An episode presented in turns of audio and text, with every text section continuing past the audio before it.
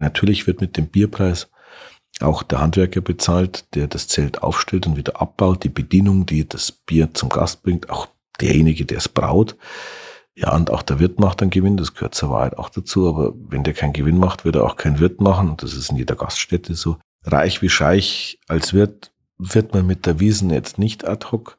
Dann jubelt das ganze Zelt, du hast diese Akustik, diese unglaubliche,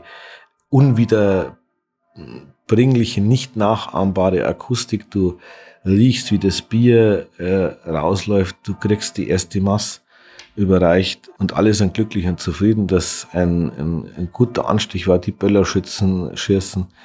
Also das muss man echt einmal überlebt, äh, überlebt, erlebt haben, Entschuldigung, dass man das nicht mehr vergisst, glaube ich, das kann jeder bestätigen, der es miterlebt hat. Das ist wirklich der schönste Moment. Herzlich willkommen. Mein Name ist Daniel Fürk und ich freue mich sehr, euch heute zu einer neuen Episode Gin Talk begrüßen zu dürfen. Mein heutiger Gast ist Clemens Baumgärtner. Er ist Referent für Arbeit und Wirtschaft der Landeshauptstadt München und hat in dieser Funktion den nicht ganz unbedeutenden Nebenjob als Chef des Oktoberfests. Dreieinhalb Wochen vor dem Start der Wiesen 2023 wollte ich von ihm wissen, was es eigentlich Neues gibt, wie sein Job ganz genau aussieht und wie wir die Marke hinter dem größten Volksfest der Welt über so viele Jahrzehnte aufbauen und weiterentwickeln konnten. Wenn euch diese Episode Gen Talk gefällt, folgt uns bei Spotify, Apple Podcasts oder wo auch immer ihr gerne Podcasts hört und hinterlasst uns eine gute Bewertung. Jetzt aber viel Spaß beim Zuhören. Schön, dass ihr alle wieder mit dabei seid. Zwei Menschen, eiskalte Drinks und eine Menge Zeit für ein persönliches Bargespräch. Herzlich willkommen an unserem Bartresen. Herzlich willkommen zu einer neuen Folge Gin and Talk. Mach es dir gemütlich, lehn dich zurück und tauche ein in die verrucht düstere Atmosphäre unserer Studiobar.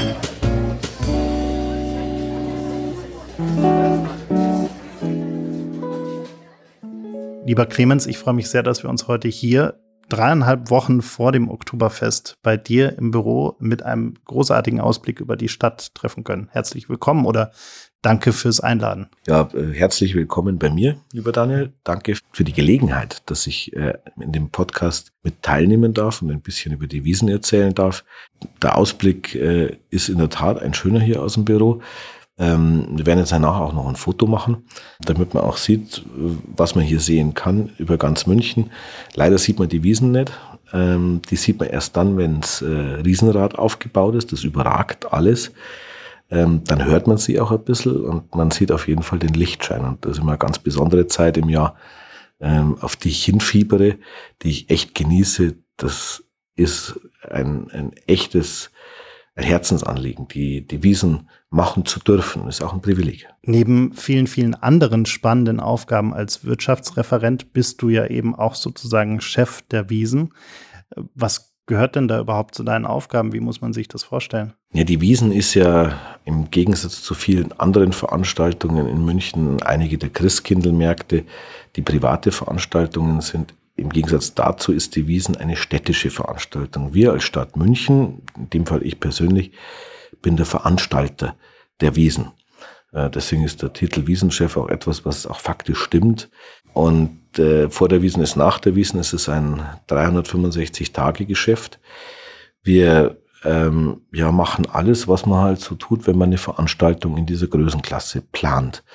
Wir suchen die Schausteller aus. Äh, wir legen dem Stadtrat vor, wie die Betriebsbedingungen auszuschauen haben. Wann macht der Zelt auf? Wann macht das Zelt zu? Wann können die Leute auf den Platz? Äh, wie viel Bierzelter gibt's? Wie viel äh, Schausteller gibt's? Wie setzen sich die Schausteller zusammen?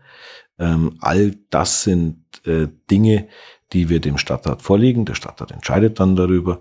Ähm, ja, und dann geht's eigentlich mit der Planung los. Und äh, dazwischen kommunizieren wir natürlich auch mit den Schaustellerinnen und Schaustellern, schauen, was tut sich so in der Branche.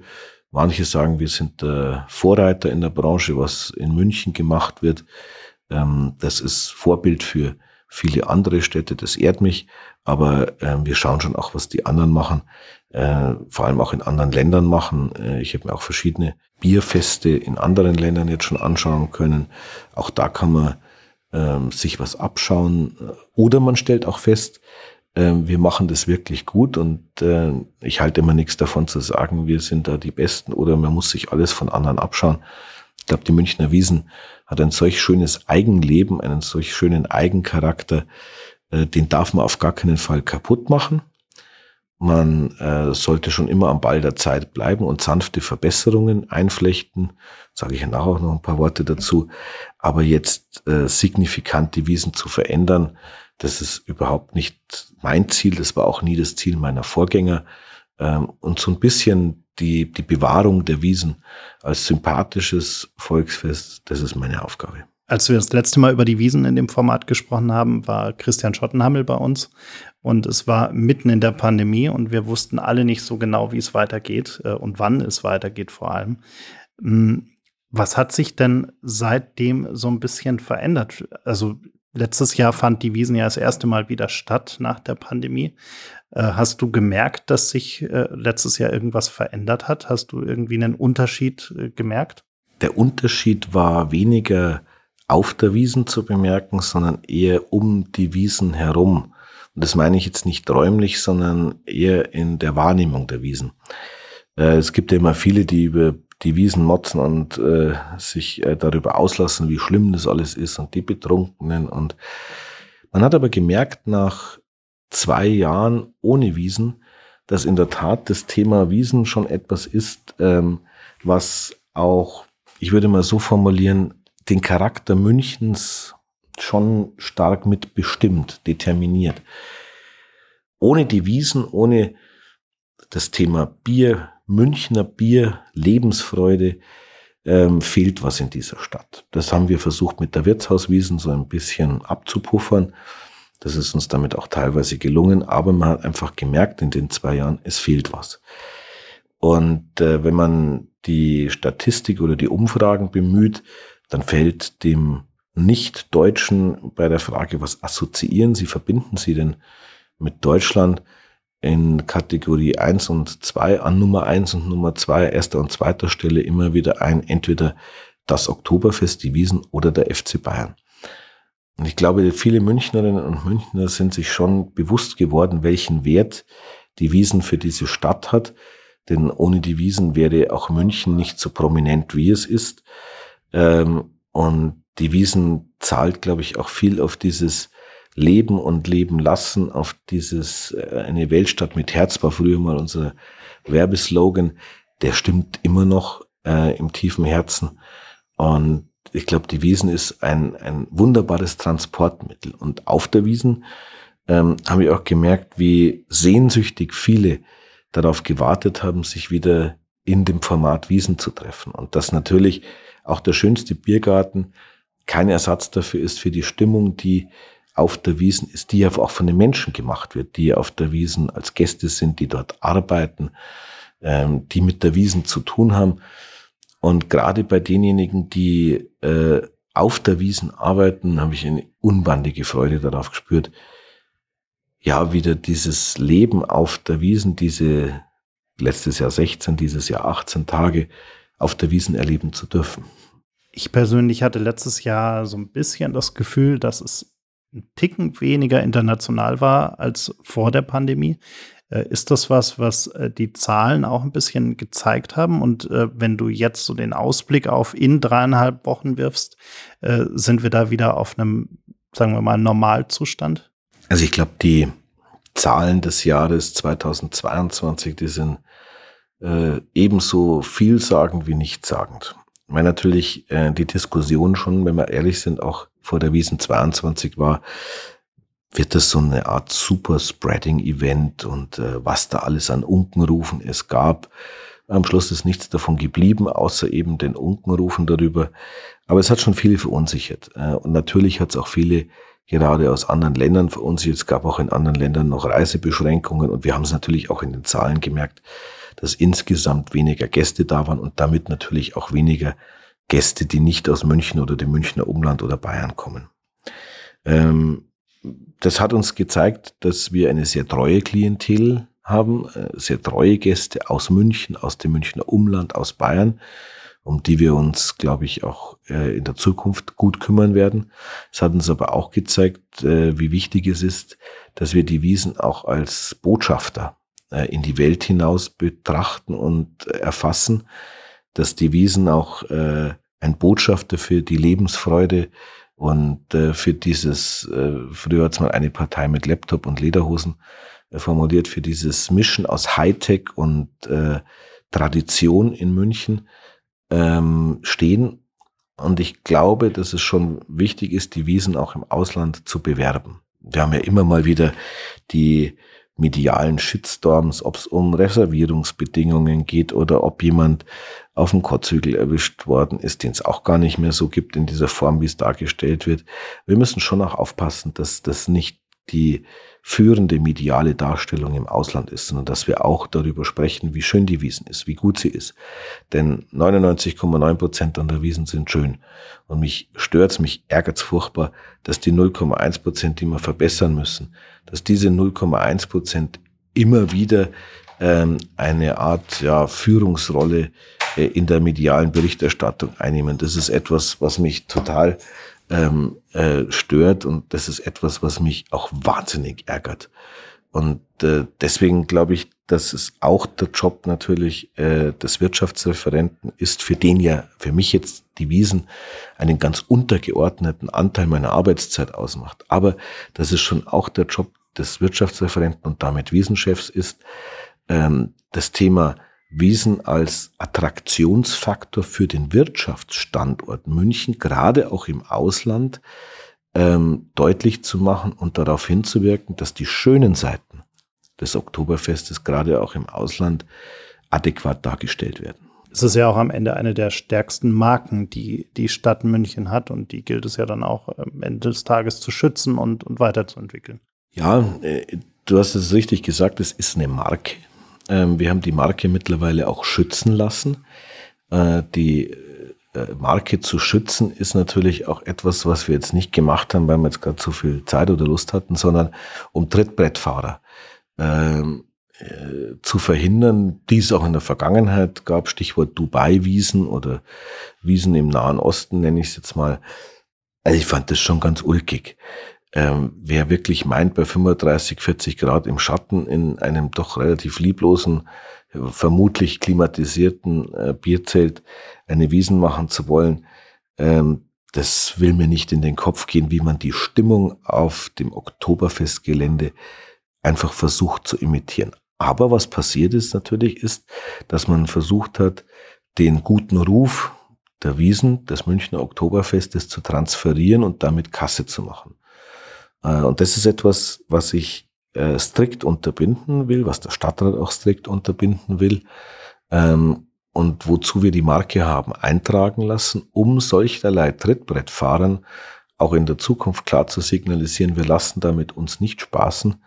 Wir sind da schon dahinterher, dass das, was wir uns in München, was die Münchner Bürgerinnen und Bürger in den vergangenen Jahrzehnten aufgebaut haben, dass das auch in der Zukunft geschützt ist und bleiben wird. Was würdest du denn sagen, ist momentan oder auch in den letzten Monaten der Planung die, die größte Herausforderung gewesen für die Wiesen in diesem Jahr? Gab es da bestimmte Themen, an denen ihr besonders intensiv gearbeitet habt, um Dinge zu verändern, zu verbessern, zu optimieren? Also in der Tat ist das Thema Planung für die Wiesen eines der zentral wichtigsten Themen, weil es nicht so ist, dass man jetzt da einfach auf den Platz geht und stellt man mal ein Zelt auf und dann kommt eine Schießbude und dann ist gut.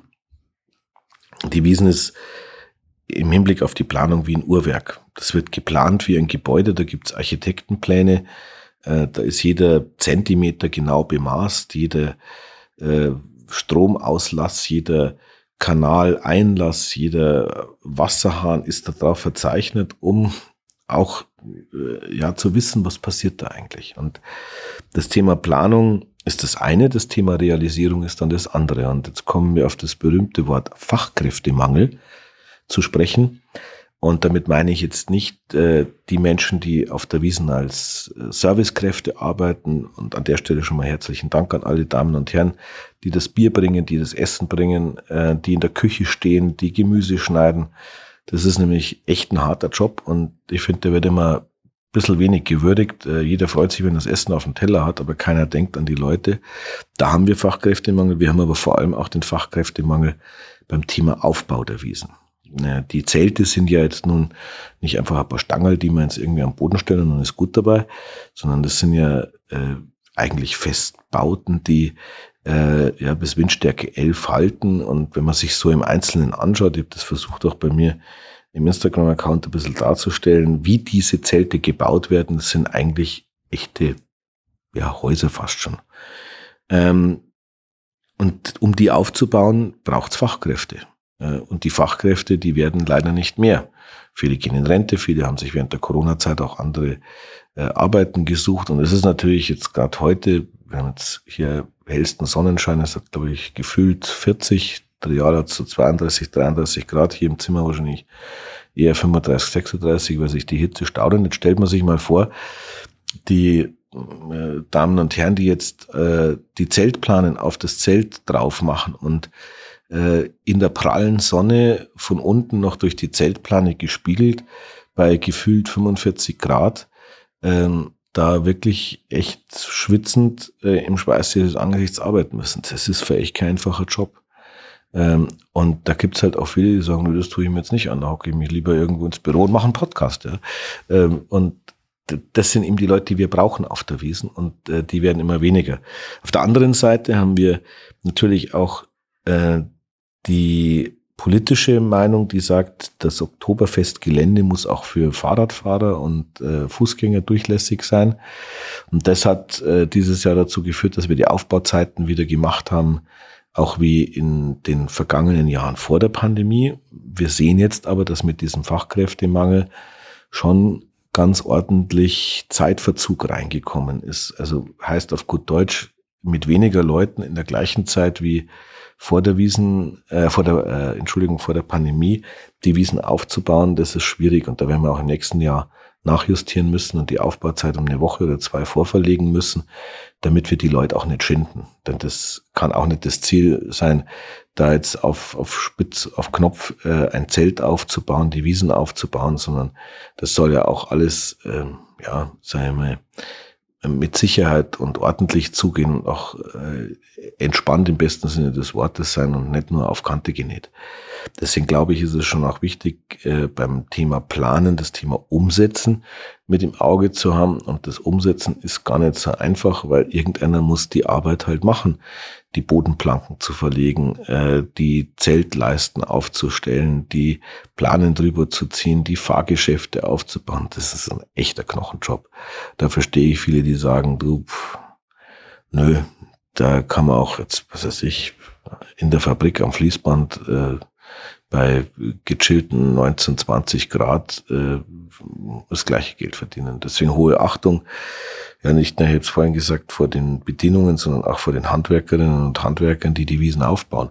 Ohne die gäbe es die Wiesen nicht und das dürfen wir nicht vergessen. Und die wollen auch ein Geld verdienen. Und das ist auch richtig so. Und die wollen für die harten Arbeitsbedingungen auch ein gutes Geld verdienen und deswegen äh, ist auch das Thema Bierpreisdiskussion sowas, was ich jedes Jahr äh, mit einem lachenden und einem weinenden Auge verfolge, weil natürlich wird mit dem Bierpreis auch der Handwerker bezahlt, der das Zelt aufstellt und wieder abbaut, die Bedienung, die das Bier zum Gast bringt, auch derjenige, der es braut. Ja, und auch der Wirt macht einen Gewinn, das gehört zur Wahrheit auch dazu, aber wenn der keinen Gewinn macht, wird er auch keinen Wirt machen und das ist in jeder Gaststätte so.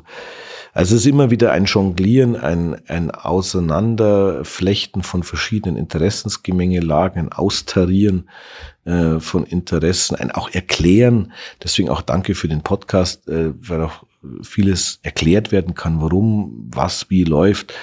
Das ist immer lustig, äh, wenn ich dann äh, außerhalb Münchens bin und äh, oder auch in München und man hört so Leute über die Wiesen reden und so, ja, als ganz, ganz sicherer Quelle habe ich gehört, dass das so und so und so ist. Dann äh, denke ich mir ab und an, okay, echt jetzt? Ähm, ich glaube, das stimmt aber nicht so. Ich sage dann meistens nichts dazu ab und an, ähm, stelle ich dann noch irgendwie eine Frage dazu und sage einfach, hey, das interessiert mich jetzt, erzähl's mal, wo habt's denn das her? Es ist immer ganz lustig dann, äh, ich kenne da jemanden und äh, der ist Schausteller, Wirt, Beschicker. Es ist ganz lustig, was da immer erzählt wird. Deswegen ist es auch, danke dafür, Daniel, dir nochmal ähm, gut mal zu sagen äh, aus erster Hand, wie es auf der Wiesen wirklich funktioniert. Das ist ein echtes Uhrwerk und ähm, das Uhrwerk wird jedes Jahr neu geplant, es wird jedes Jahr neu gemacht, es wird jedes Jahr nachjustiert und jedes Jahr ist es ein bisschen anders. Das gilt vor allem auch für die Zelte, war halt früh draußen äh, in einem Zelt, äh, wo jetzt die Küche verändert worden ist, wo es eine neue Küchenanlage gibt, dann wo ein Balkon neu gestaltet worden ist. Ja, das kostet natürlich auch dem Zeltaufbauer Zeit und Hirnschmalz, das richtig zu machen äh, und die neuen Balken richtig abzusägen, die Stahlstützen richtig zu verlegen, die Fundamente zu setzen dafür und, und, und, den Estrich von der Küche, dass dann Wasser, Abwasser, Strom an der richtigen Stelle liegt und, und, und. Das ist wie ein Hausbau. So muss man sich das ungefähr vorstellen. Ähm, aber, das ist mir das Wichtige, all diese Bemühungen führen am Ende des Tages dazu, dass die Wiesen ein echtes Qualitätsprodukt ist. Ähm, und wer jetzt sagt, naja, toll, der wirbt halt jetzt für Servisen, ist ja logisch. Schaut euch einmal andere Volksfeste an. Und damit will ich bitte überhaupt nicht sagen, dass die schlechter sind. Aber schaut euch einfach einmal an, was da passiert. Ob es der Pappteller ist, ob es der Plastikbecher ist, äh, ob es das Plastikbesteck ist und, und, und. Ähm, ob es das Zelt ohne Holzboden ist oder vielleicht mit einer eher spärlichen Dekoration oder ob das vielleicht jetzt auch einfach nur der Gesamteindruck ist. Vergleicht das einmal mit der Wiesen und äh, dann soll sich jeder selber sein Urteil bilden und ich glaube, da wird es kaum einen geben, der sagt, die Wiesen ist das Geld, was man dafür zahlt, nicht wert. Und im Übrigen, man kann auch über die Wiesen gehen, ohne dass man Geld ausgibt, einfach nur mal den, die Eindrücke auf sich äh, hereinprasseln lassen. Und ich glaube, die drei, fünf, sieben, acht Euro für Tüte Mandeln oder äh, für ein Spezi oder was auch immer, die gibt's auch dieses Jahr, gibt's ja auch unsere Wasserspenderstationen. Da kann man sich dann auch mit der mitgebrachten Flasche Wasser nur abfüllen. Also ich glaube, die Wiesen ist schon für jeden was und so viel teurer als in der Münchner Innenstadt ist auch nicht. Und wenn man dann dazu rechnet, dass das alles für 18 Tage aufgebaut ist und dass äh, es Live-Musik in die Zelte gibt, dann glaube ich, ist der Aufpreis schon gerechtfertigt wo wir gerade schon übers Geld reden, einer der Gründe, warum immer diese Aufregung auch beim Bierpreis da ist, ist ja vielleicht auch, dass die ähm, Wiesenwirte seit jeher ein großes Geheimnis äh, rund um die Zahlen machen, wie viel sie eigentlich einnehmen, wie viel hängen bleibt, wie viel das Ganze kostet. Also es ist ja so eine ja, eingeschworene Vereinigung der Wiesenwirte sozusagen, wo keiner auch nur irgendwas davon verrät, was da eigentlich an Geld rein und raus geht. Ähm, woher kommt das eigentlich und warum ist das äh, den, den Wiesenwirten an der Stelle auch heute noch so wichtig? Also, da will ich auch mit ein paar äh, Geheimnissen einmal aufräumen, die gar keine Geheimnisse sind. Würde man jetzt in die Münchner Innenstadt gehen und den ein oder anderen Wirt der ein oder anderen Gaststätte, Diskothek, was auch immer, fragen und sagen, du erzähl mal, was machst du denn für einen Umsatz und wie viel Gewinn kommt denn dabei raus? Dann würde nicht sagen, ja klar, du, also hier bitte, da ist meine Gewinn- und Verlustrechnung. Wenn es eine Bilanz ist, dann ist sie ohnehin öffentlich einsehbar, dann kann sie jeder sehen. Und auch auf der Wiesen ist es so, ähm, vor 20 Jahren war das sicherlich noch anders. Da hat man mit anderen Gewinnen kalkuliert. Und ich kenne ja nun die Zahlen, weil wir unsere Umsatzpacht auch äh, darauf berechnen. Also so, dass es jetzt ein Bombengeschäft ist, wo du sagst, mit einer Wiesen wirst du jetzt reich wie Scheich und kannst das Arbeiten aufhören. Das ist schon lange nicht mehr. Es ist, die Kalkulationen sind viel enger geworden, der Wettbewerb greift zu. Ja, und äh, wenn es gut läuft, wenn es gut läuft, macht der Wiesenwirt einen Gewinn und das ist sein Anreiz dazu, dass er auch nächstes Jahr wieder ein gutes Zelt hinstellt, qualitativ hochwertige Speisen anbietet, gute Getränke anbietet, dass die Schaustellerinnen und Schausteller mit neuen Fahrgeschäften kommen, dass sie sie gut warten und instand halten. Ähm, also kurzum gesagt auf die Frage antwortend, reich wie Scheich als Wirt wird man mit der Wiesen jetzt nicht ad hoc Ähm, es gibt auch immer mal wieder Wechsel bei den Wirten und man sieht dann auch, bis ein neuer Wirt zu dritt gefasst hat, bis die Arbeitseinläufe sich eingespielt haben. Da kann man auch schon ganz schön viel Geld und da reden wir ja schnell über sechs, siebenstellige Beträge mal dort lassen, bis sich dann das Zelt amortisiert hat und, und, und. Also ähm, ich glaube, die Erfahrenen verdienen sicher Geld damit, die äh, frischen neuen Wirte, die bringen ein paar Jahre Geld mit und müssen dann erst einmal wieder gut machen, was sie verloren haben, was sie äh, investiert haben. Und das habe ich letztes Jahr gesehen, ist natürlich auch so, das Wetter kannst nicht beeinflussen. Wenn es halt ein paar Tage kalt ist, dann fehlt einfach ein Gutteil des Umsatzes. Da kann es auch mal schnell so sein, dass aus der äh, guten schwarzen Gewinnberechnung, bestenfalls eine schwarze Null, vielleicht sogar auch eine rote Minuszahl wird. Das darf man auch nicht vernachlässigen. Ähm, ich bin niemanden, der jemand anderes neidet. Also von mir kann ja jeder sein Geld verdienen, wie er mag. Äh, ähm, und, und ich bin froh, wenn er Geld verdient ist, weil dann werden auch Steuern bezahlt und dann äh, ist wieder die Wirtschaft in, im Kreislauf. Ähm, ich glaube, wichtig ist, dass das, was rauskommt, am Schluss fair ist, dass das Produkt Oktoberfest etwas ist, was allen Spaß macht ähm, und dass nicht nur die Gäste Lust haben, auf die Wiesen zu gehen, sondern dass vor allem auch die Beschickerinnen und Beschicker, bei den Wirten angefangen, aber auch bei den Schaustellern aufgehört haben, äh, Lust haben, wieder hinzugehen. Wir sehen das ein bisschen bei der Auer Duld, die ja jetzt ein, ein Marktgeschehen ist, die jetzt also jetzt kein klassisches Volksfest ist, aber da haben wir seit Jahren zurückgehende Bewerberzahlen, vor allem auch im, im Marktbereich. Äh, und das macht mir schon Sorge, auch dass viele sagen, du Schaustellerei, das ist was ganz schön Anstrengendes oder äh, Bierzelte zu betreiben. Da braucht man schon Profis, die das machen wollen und können und die wollen halt auch für das Risiko und man geht ja bei der Wiesen auch erst einmal mit ganz schön viel Geld, Zelt kaufen, Küche kaufen, Einrichtung kaufen in Vorleistung. Das Risiko, das wollen wir jetzt erst einmal schon auch äh, vergütet wissen. Das ist okay und äh, wir schauen uns das jedes Jahr genau an, auch was den Bierpreis angeht, ob da irgendwann einmal ein Kipppunkt erreicht ist, wo man sagt, also jetzt wird's aber unanständig. Aber eins kann man auch klar dazu sagen, in den letzten Jahren sind die Gewinne äh, der Wirte immer weniger geworden, nicht mehr geworden. Und mit dem Märchen, de, der Bierpreis steigt und der Wirt macht sich die Taschen immer voller aufzuhören.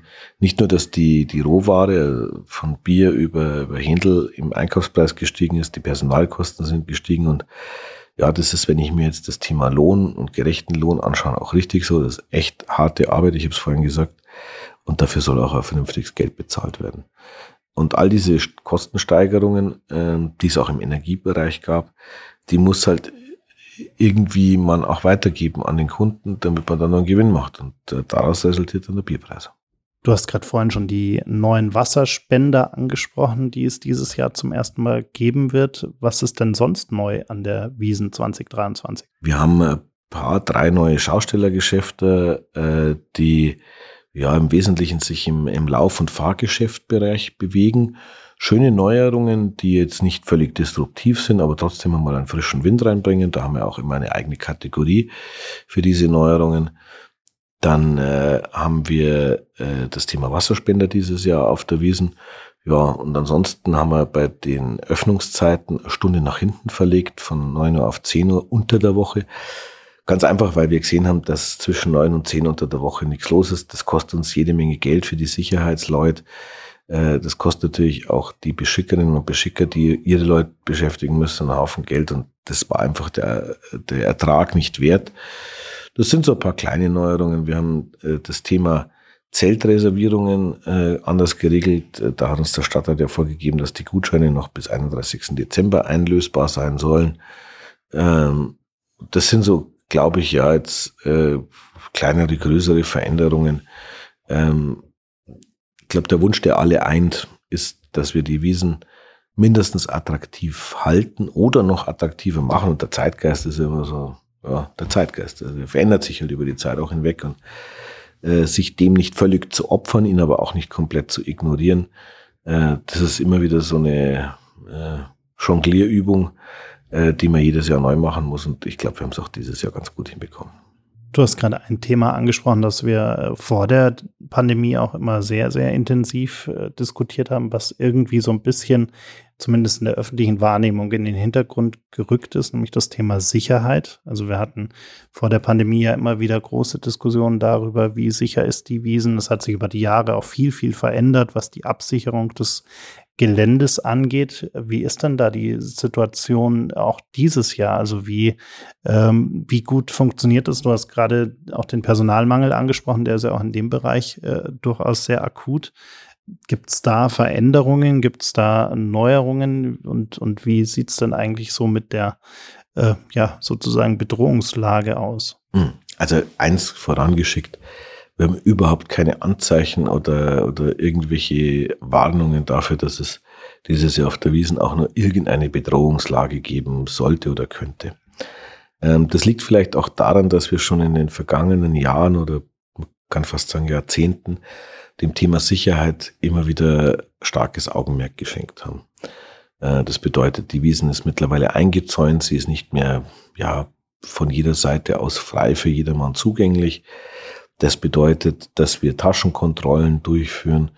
Das bedeutet, dass wir in den Zelten Sicherheitspersonal haben, das Bedingung ist dafür, dass man überhaupt das Zelt- oder Schaustellergeschäft betreiben darf.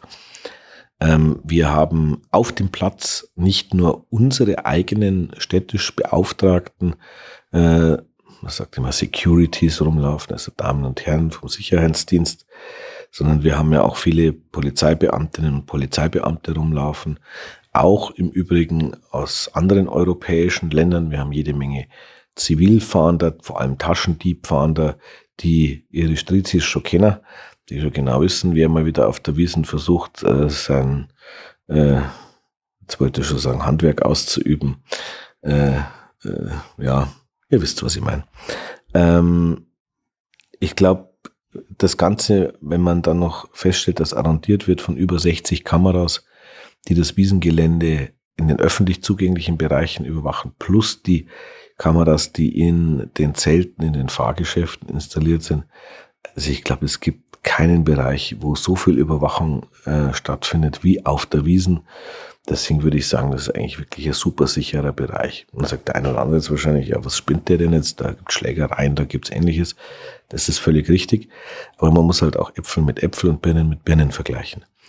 Ähm, wenn ich in, in andere Volksfeste, auf andere Volksfeste oder große Versammlungen oder ähnliches schaue, dann ist die Wiesen im Vergleich dazu immer noch der absolute Marktführer, was Sicherheit angeht. Denn natürlich ist da, wo sich viele Menschen zusammenfinden, auch immer das Risiko damit verbunden, dass irgendwie einer austickt oder irgendwas passiert. Und wir haben es eigentlich, das zeigt das letzte Jahr geschafft, ohne größere Zwischenfälle ein Fest mit ja, knapp sechs Millionen Besuchern hinzustellen. Ähm, das liegt einfach auch daran, dass wir dem Thema Sicherheit eine Priorität ganz, ganz weit oben einräumen. Ähm, und natürlich vor allem unser Wunsch ist, dass der Besucher, die Besucherin zur Wiesen und von der Wiesen sicher hin und auch wieder wegkommt. Was ist denn eigentlich deine ganz persönliche erste Wiesenerinnerung?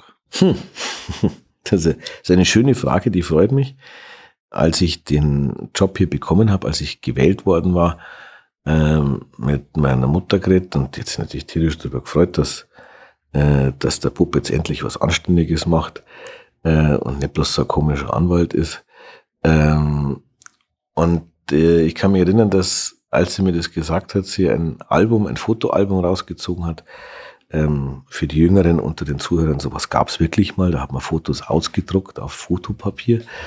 Und es ist auch echt schön, weil man kann in diesen alten Fotoalben in seiner eigenen Jugend in Erinnerung schwelgen. Da ist keine Festplatte, die den Geist aufgibt oder keine Cloud, zu der man die Zugangsdaten vergessen hat, sondern es ist ein echtes physisches Fotoalbum und ich habe die, die Fotos äh, von ihr gezeigt bekommen, wie ich mit meiner Großmutter, meinem Großvater und meiner Mutter auf der Wiesen ähm, war. Und äh, ich hatte damals so ein äh, mit, mit Zuckerwatte in der Hand und hatte noch so ein Windrad, wo, wo ein bisschen so Leckereien im Stiel versteckt waren. Was war es noch? Ähm, ich bin äh, auf einem Traktor oben gesessen. Äh, da war ja auch damals schon das zentrale Landwirtschaftsfest. Und ich habe immer ein breites Grinsen im Gesicht gehabt. Und das sind die Erinnerungen, die ich gar nicht mehr präsent habe, weil ich damals drei Jahre alt war. Aber ich kann mich noch erinnern, äh, wie ich mit meinem Großvater übers Landwirtschaftsfest gegangen bin, äh, mich in die Traktoren reingesetzt habe, auf den Mähdrescher oben raufgegangen bin, die Gerüche und die auch Geräusche. Ja, und mein, eine meiner Lieblingsspeisen auf der Wiesen ist der rot glasierte Apfel. Äh, da kann ich mich erinnern, das ganze Gesicht verschmiert. Meine Mutter hat sich furchtbar aufgeregt das sind so, so Jugenderinnerungen, die alle in einer positiven Konnotation sind. Ich war jetzt nie derjenige, der jetzt in dieses schneller, höher, weiter Fahrgeschäft reingeht. Ich war in meinem Leben noch nie im Fünferlooping, bin ich noch nie gefahren. Äh, Brauche ich ehrlich gesagt nicht. Äh, so sehr ich schätze, dass viele den Fünferlooping lieben. Mein Magen liebt ihn nicht. Ähm, ich war immer so ein großer Riesenrad-Fan und eher ein bisschen langsamer und habe mir gerne immer auch in der Bierzelt eingesetzt äh, mit dem Opa. Das sind alles schöne Erinnerungen auch an den Drachten- und Schützenumzug, Pferdtag gestreichelt, ähm, die, ähm, die mir heute noch ein Lächeln aufs Gesicht zaubern. Und das ist auch wichtig, dass man das ähm, den jungen Menschen weitergibt. Nicht im Sinne von ähm, aufoktroyieren und äh, äh, etwas schön reden oder tun, aber einfach mal die Jugend mitnehmen und ihnen die Wiesen zeigen, der ein oder andere wird es mögen, der ein oder andere wird es nicht mögen. Ich habe es immer schon schön gefunden und für mich ist es natürlich das höchste Privileg als jemand, der die Wiesen schon in ganz jungen Jahren hat miterleben dürfen, heute der, der Chef dieser Veranstaltung zu sein. Das ist wie wenn ein Kindheitstraum wahr wird und äh, ja, also Traumjob, ich habe Während der Wiesen gibt es ja auch ganz viele verschiedene Highlights. Äh, es gibt den Einzug der Wiesenwirte, es gibt den Trachtenumzug, es gibt den Anstich, es gibt äh, den letzten Tag, der ja auch immer besonders bei den Münchnern äh, sehr beliebt ist. Hast du sowas wie ein persönliches Highlight in der Zeit der Wiesen? Also mein absolutes persönliches Highlight äh, mit drei Ausrufezeichen, mit fast zehn Ausrufezeichen ist wirklich die paar Minuten in der Anstichbox ähm, kurz bevor es losgeht, wenn du merkst, wie diese Anspannung da ist, die Fotojournalisten klicken die ganze Zeit auf alles, was sich bewegt, die Bildjournalisten drehen die ganze Zeit und äh, die letzten Interviews vom Bayerischen Rundfunk werden geführt. Äh, Christoph Däumling hält dann äh, das Mikro meistens ja noch dem Oberbürgermeister unter die Nase, der dann auch fürs Zelt gut hörbar kundtut, äh, was er jetzt so gerade äh, überlegt, äh, bevor er ansticht. Der macht das natürlich profimäßig, äh, äh, ja, volle Übung drin, äh, kann das auch wirklich gut. Ähm, und äh, dann zieht das Mikro weg und dann dreht sich der OB um und äh, setzt den Schlegel äh, an äh, und haut den Hahn rein und dann jubelt das ganze Zelt. Du hast diese Akustik, diese unglaubliche, unwiederbringliche, nicht nachahmbare Akustik. Du riechst, wie das Bier äh, rausläuft. Du kriegst die erste Mass überreicht und alle sind glücklich und zufrieden, dass ein, ein, ein guter Anstich war, die Böllerschützen schießen. Also das muss man echt einmal überlebt, äh, überlebt, erlebt haben, Entschuldigung, dass man das nicht mehr vergisst, glaube ich, das kann jeder bestätigen, der es miterlebt hat. Das ist wirklich der schönste Moment. Danach wird es tatsächlich immer noch besser, aber man ist dann so in diesem Tagesgeschäft auf der Wiesen drin, Dinge zu organisieren, Sachen, die nicht so laufen, zu justieren, dass man schon gar nicht dazu kommt, sich auf so eigentlich wirklich schöne Sachen wie das Standkonzert zum Beispiel äh, richtig vorzubereiten. Ähm, das weiß ich noch, wie früher als Gast auf die Wiesen gegangen bin. Da hast du dich gefreut und bist hingegangen und hast das also von außen betrachtet. Wenn man jetzt in der Organisation drin ist, dann sind tausend Sachen, was vorher noch geregelt werden muss. Ähm, und dann denkst du, oh, jetzt ist fünf Minuten vor Beginn, jetzt musst du aber schnell hin. Und erst wirklich in der Sekunde, wo du dann beispielsweise beim Platzkonzert auf dem Platz ankommst, habe ich dann wieder so eine Ruhe drin und man denkt, okay, jetzt kannst den Moment genießen, weil jetzt ist erst einmal Platzkonzert und äh, da hat man als Wissenschaftler das Privileg, äh, das Privileg sprechen zu dürfen. Ähm, und natürlich überlegst du, was du dann sagst und natürlich hast du auch einen Zettel dabei, wo so ein paar Stichworte draufstehen, aber in der Sekunde, wo du dann auf der Bühne oben bist, da denkst du gar nicht drüber nach, sondern da sagst das, was da gerade so in den Kopf kommt, äh, was du gerade denkst und fühlst, das ist das Authentischste, alles andere ist auswendig lernen. Äh, und dann kannst du diesen Moment genießen. Und äh, dann ist die Veranstaltung vorbei und du bist schon wieder völlig im, im Druck drin, dieses und jenes zu erledigen. Ähm, und erst so, wenn die Wiesen dann am letzten Tag vorbei ist, dann schaust du ein bisschen zurück und überlegst, hey, das war jetzt eigentlich wirklich eine geile Zeit. Ähm, das waren viele Hürden, die man gemeistert hat, gemeinsam gemeistert hat. Das waren viele brutal schöne Erlebnisse und Dinge, wo man nie gedacht hätte, dass man es hinbringt und trotzdem ist irgendwie zusammengegangen. Ja, und, und so, so bist in so einem Wechselbad der Gefühle, da kann man jetzt auch sagen, der Spinne, also es ist Wiesen, aber das ist jetzt nicht, nicht irgendwie äh, eine, eine, eine Gefühlsduselei. Ich finde das total schön. Also mich, mich fasziniert diese Wiesen, mich faszinieren die Menschen, die dort arbeiten, die, äh, die Menschen, die die Wiesen lieben. Das ist für mich etwas, was man mit nichts anderem ähm, auf der Welt vergleichen kann. Ich glaube, jetzt haben wir auch dem allerletzten Hörer richtig Lust auf die Wiesen gemacht. Und ich danke dir sehr für das Gespräch und für die ja vielen spannenden Einblicke in deinen Job, Teiljob äh, als Wiesenchef. Und äh, ja, wir freuen uns und äh, in dreieinhalb Wochen geht's los. Danke. In dreieinhalb dir. Wochen geht's los. Vielen, vielen Dank für die Gelegenheit, über die Wiesen sprechen zu dürfen und allen, die jetzt mit ihren Kopfhörern im Ohr oder vom Lautsprecher oder im Auto sitzen, schaut's auf die Wiesen. Es lohnt sich und äh, ich glaube, ihr kommt zurück und ihr freut euch. Und das ist der Sinn und Zweck dieser Veranstaltung. Äh, einen herzlichen Dank fürs Einschalten. Danke dir. Das war's leider schon. Die letzte Runde ist ausgetrunken, das Gespräch zu Ende. Vielen Dank fürs Zuhören. Bitte nimm Rücksicht auf die Nachbarn und sei leise, wenn du die Bar verlässt. Aber vergiss auf keinen Fall den Abonnieren-Button zu klicken.